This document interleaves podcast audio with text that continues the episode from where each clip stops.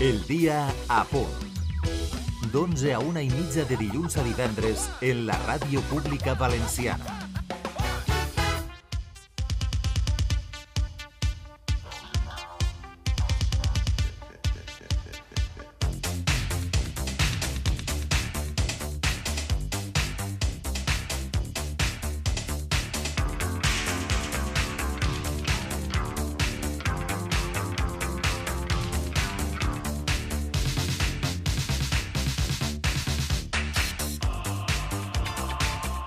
L'antic truc publicitari de batejar un dia perquè la gent gasta diners va fer que fa uns anys començara a sonar això de Blue Monday, el dilluns blau, el dia més trist de l'any. Segons un senyor del Regne Unit, aquest dia és avui. Així que, si a pesar de la pandèmia i el fred estàs alçat amb alegria, doncs potser el sentiràs un poc fora de lloc.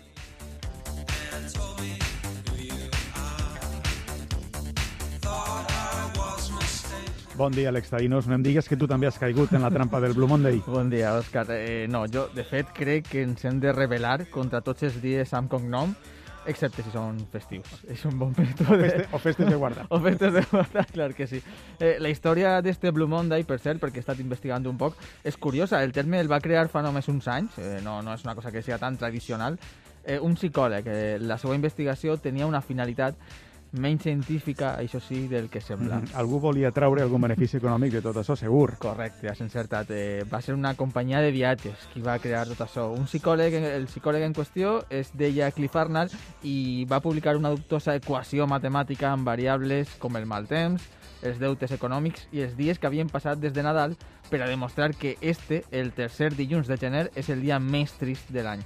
La campanya publicitària ja s'encarregava de difondre que el millor antídot, com no, eh, contra la foscor de l'ànima era reservar viatges. Mm -hmm. Un entrepreneur, vamos. clar que sí, estava claríssim. Per cert, he buscat este home i després eh, va fer campanya al contrari, contra el, el, contra el Blue Monday. Ah, mira. Sí, és molt curiós, sí, sí. Eh, en definitiva, el dilluns blau, si no parlem de la cançó de New Order, com que està sonant, és una faula sense trellat, però ens serveix com a excusa per abordar una qüestió que sí que ens sembla interessant, la tristesa. En este cas, clar, quan va acompanyada de música. ¿Qué apareció antes? ¿La música o la miseria? Se preocupan porque los niños juegan con armas o ven vídeos violentos por si les domina una especie de cultura de la violencia y les da igual que los niños escuchen miles, y digo miles, de canciones sobre sufrimiento, rechazo, pérdida, miseria y dolor. ¿Escuchaban música pop porque estaba deprimido? ¿O estaba deprimido por escuchar música pop?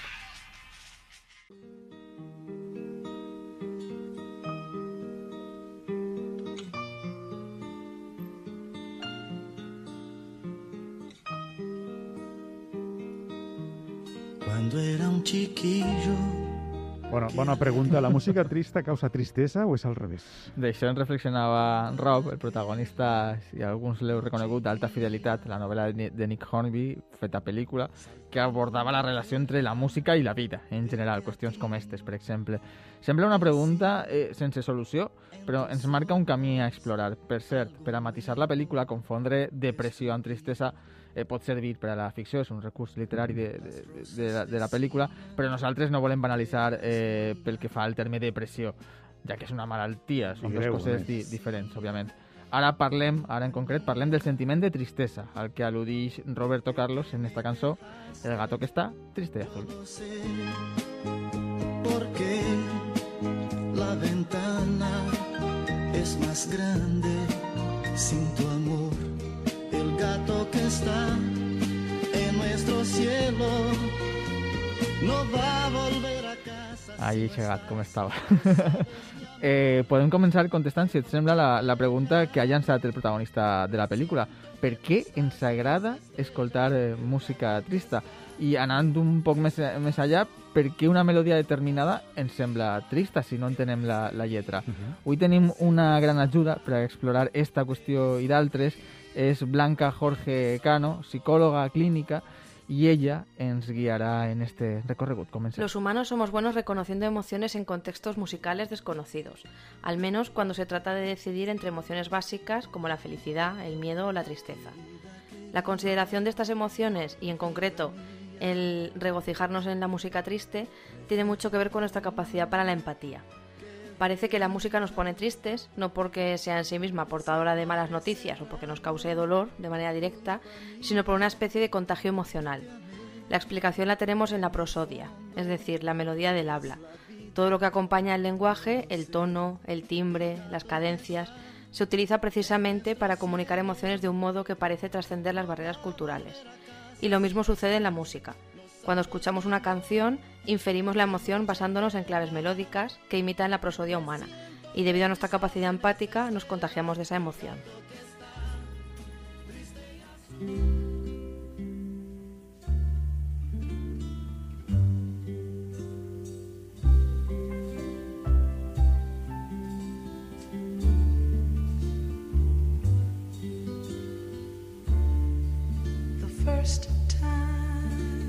Som éssers sim, em, simpàtics, empàtics, anava a dir, ens diu l'experta. Bueno, alguns també, alguns no tant, però sí, som éssers empàtics, ens diu l'experta, i detectem claus en la melodia que ens posen tristos. Exacte, i amb aquesta premissa hi ha qui ha intentat anar més allà i arribar a conclusions universals. Per exemple, Spotify.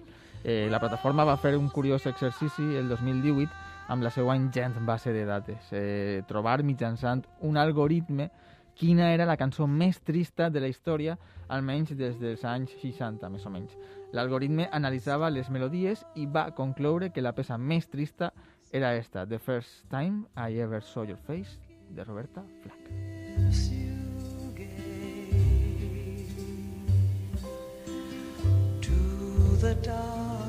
T'he sentit preguntar a la freda màquina per un sentiment tan humà. En este cas, la màquina, de fet, eh, Òscar, amb el seu sistema de metadades, va triar una balada romàntica, però que no té una lletra trista. En Spotify eh, van disculpar l'algoritme argumentant que podia mesurar dades intrínseques de la cançó, claus melòdiques, però no el context, el que fa que una cançó siga trista per a un individu o per a un col·lectiu. No es pot mesurar la nostàlgia, deia l'expert de Sí, metadades. sí, una declaració molt poètica. Potser el que sí ens pot ajudar a esbrinar, no una màquina, sinó la nostra experta, és una altra qüestió. Per què quan sentim tristesa volem escoltar música trista? Clar, perquè la lògica diu que hauria de ser el contrari, buscar cançons que, que ens animen, que ens alcen l'ànim. Però el que preguntes té també una explicació. Ens ho conta Blanca Jorge Cano. La tristeza es una emoción básica. Todos nosotros, sin excepción, la hemos experimentado alguna vez o la experimentaremos en el futuro. Es la emoción que, junto con el miedo, más tratamos de evitar. Parece una contradicción el hecho de que nos guste la música triste si esta provoca en nosotros una de las emociones que más tratamos de evitar en nuestro día a día. Musicólogos y filósofos ya se habían dado cuenta hace tiempo de esta tendencia aparentemente contradictoria del ser humano. La música triste puede producirnos emociones intensas, pero el tipo de tristeza provocada por esta música parece tener un efecto agradable en nosotros. Entra en juego la catarsis, término adaptado por Sigmund Freud que se refiere a la expresión o rememoración de una emoción o recuerdo reprimido, lo que generaría un desbloqueo que supuestamente haría mejorar al paciente. Es decir, que experimentar una emoción negativa o desagradable a través de la música, el cine o el teatro de alguna manera nos purga de ella. Por otro lado, el investigador David Huron de la Universidad de Ohio sostiene una hipótesis alternativa. Su idea es que al escuchar música triste, nuestro cuerpo responde al dolor liberando una hormona llamada prolactina, cuyo efecto es el de calmarnos y consolarnos. Ya sea porque nuestro cerebro responde liberando dicha hormona o porque tiene un efecto catártico, es evidente que la música triste tiene beneficios para nuestro cerebro.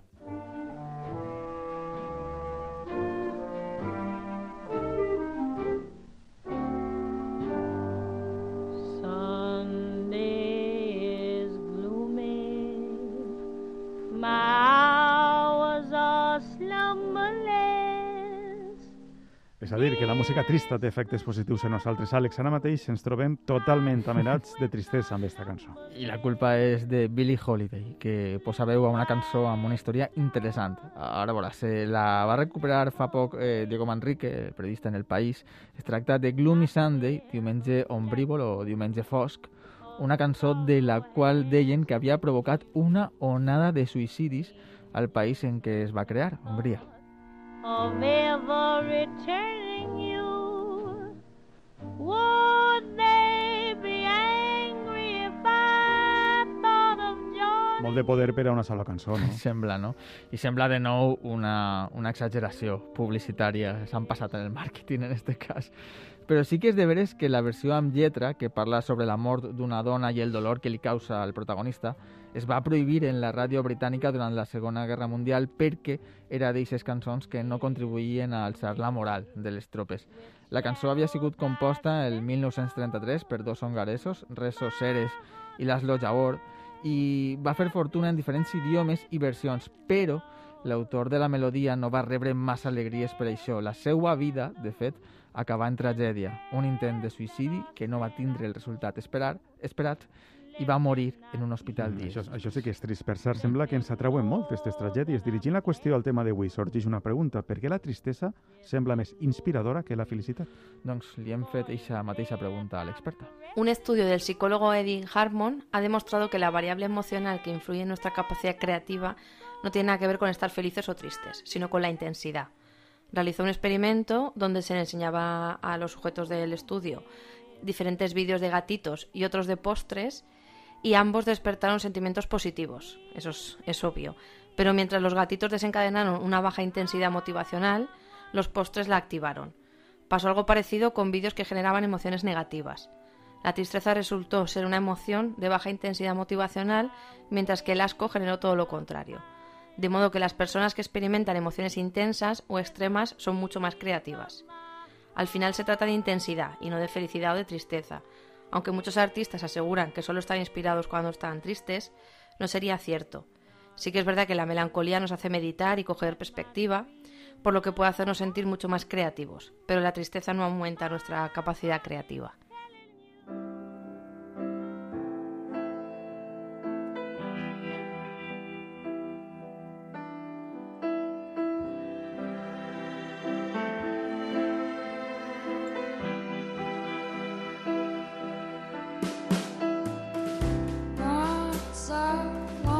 Vaja, que no som millors artistes quan, quan estem malament. Em queda amb una frase. La creativitat no depèn de l'emoció que experimentem, sinó de la intensitat. I en este sentit el que ens ha portat la història de l'art i del pop en concret és una gran quantitat d'obres mestres que van sorgir d'abismes personals profuns i intensos. Ara sí, no parlem de situacions puntuals com desamors, sinó de pous més negres. Estem escoltant The Greatest, de, Cat, Pow, de Cat Power, una joia aclamada per la crítica i el públic, un disc per a la posteritat que l'autora, Chan Marshall, va compondre enmig d'una depressió i de la qual es refugiava en l'alcohol.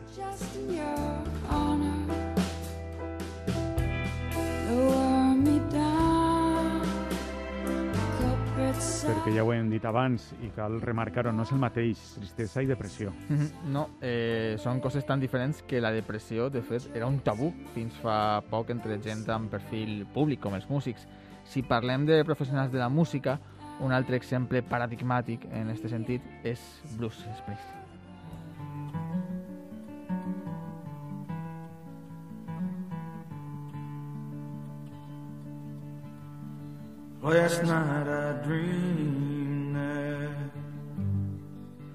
El Boss va revelar en les seues memòries publicades fa només 5 anys eh, com havia lluitat contra la depressió des que era jove. En l'autobiografia conta el moment en què s'adona que està malalt mentre feia un viatge per carretera amb un amic quan era molt jove i de sobte sent com s'afona completament.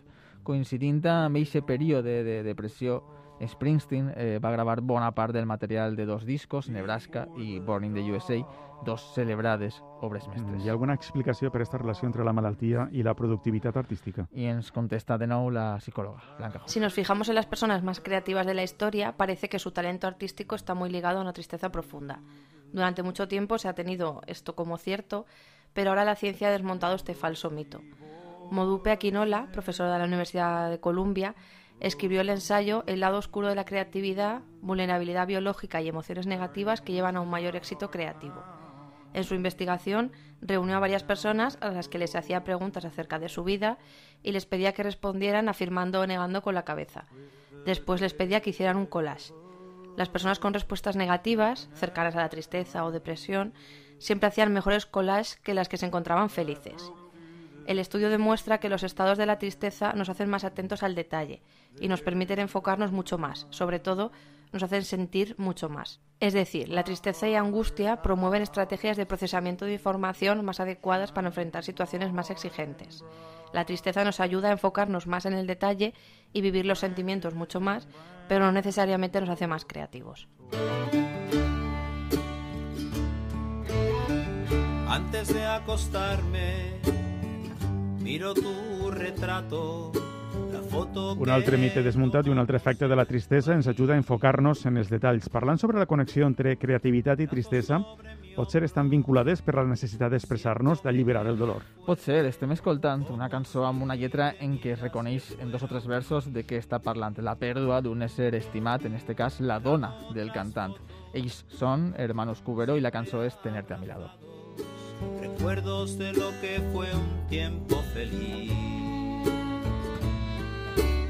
Esta cançó forma part d'un disc que es diu Quique dibuja la tristesa i que va fer que el nom dels Cuberos sonarà per tot el panorama estatal pel seu estil, que barreja folklore castellà i el nord-americà, i també perquè és un disc fantàstic i extraordinàriament dolorós. Si sembla això dolor que només coneix qui l'ha experimentat. Conté cançons que va escriure el cantant Quique Cubero després de perdre la seva dona per un càncer. Ell les va escriure, però no per a publicar-les, sinó per a ell mateix.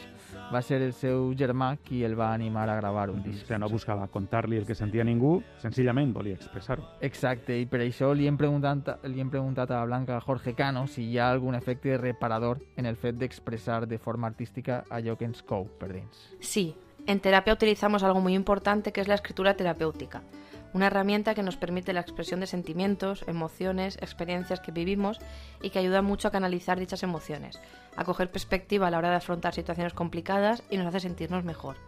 Si lo trasladamos a nuestro día a día, si tengo algún pensamiento que me preocupa, una idea que me atormenta o una duda que me quita el sueño o un problema que tengo que solucionar, siempre será mejor y nos hará sentirnos mejor plasmarlo de alguna manera, ya sea escribiendo nuestros pensamientos o si tenemos la suerte de tener ese don, escribiendo una canción, una poesía, tocando un instrumento, bailando, etc. En definitiva, el arte es una expresión de las emociones y en momentos complicados donde nos sentimos mal o las emociones nos embargan, es una herramienta muy útil.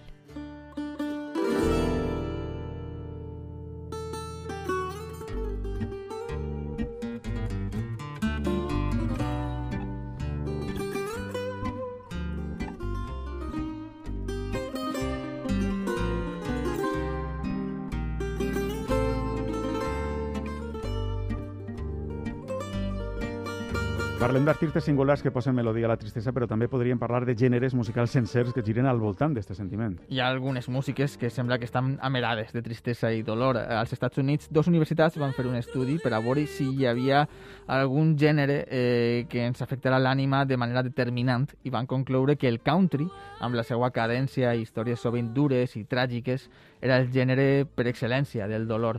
Si travessem a este costat de l'Atlàntic, hi trobem un altre gènere.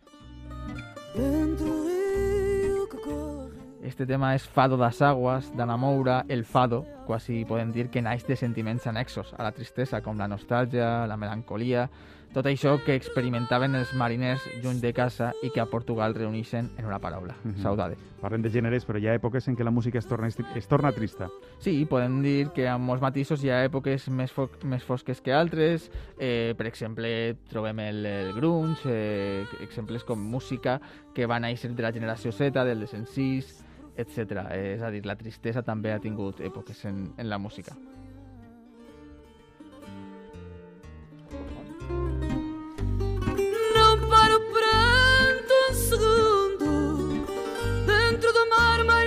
Sorgeix una última qüestió. Si la lletra és trista però porta una melodia animada, per què guanya melodia i tenim la sensació que és una cançó alegre? Bona pregunta, no per a mi, sinó per a qui ens ha il·luminat el dia d'avui. La música está considerada entre los elementos que producen más placer en la vida. Libera dopamina en el cerebro como también sucede con la comida, el sexo y las drogas. Todos ellos son estímulos que dependen de un circuito cerebral subcortical en el sistema límbico, formado por estructuras cerebrales que gestionan respuestas fisiológicas ante estímulos emocionales. La relación de la música con el lenguaje es muy importante. El procesamiento del lenguaje es una función más ligada al lado izquierdo del cerebro que al lado derecho en personas diestras, pero la música es procesada por los hemisferios derecho e izquierdo. En una canción conviven la melodía y la letra. La melodía se procesaría en los dos hemisferios, pero la letra en el hemisferio izquierdo, predominantemente. La melodía despertaría la parte más emocional, más primitiva, y la letra la parte más racional.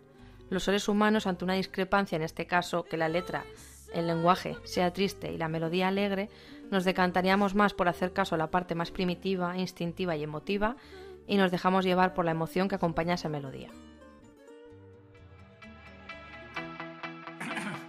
Hola, yo venía a decirte Doncs és una bona conclusió dir que podem ballar amb la tristesa. Gràcies a Blanca Jorge Cano, psicòloga clínica, i Àlex Taino. Gràcies una vegada més. Malgrat tot, no estem tristos, eh? Estem bé. No, si anem bé, no? Ballant. I tant que sí. Gràcies. Gràcies. Fins dilluns. Adéu.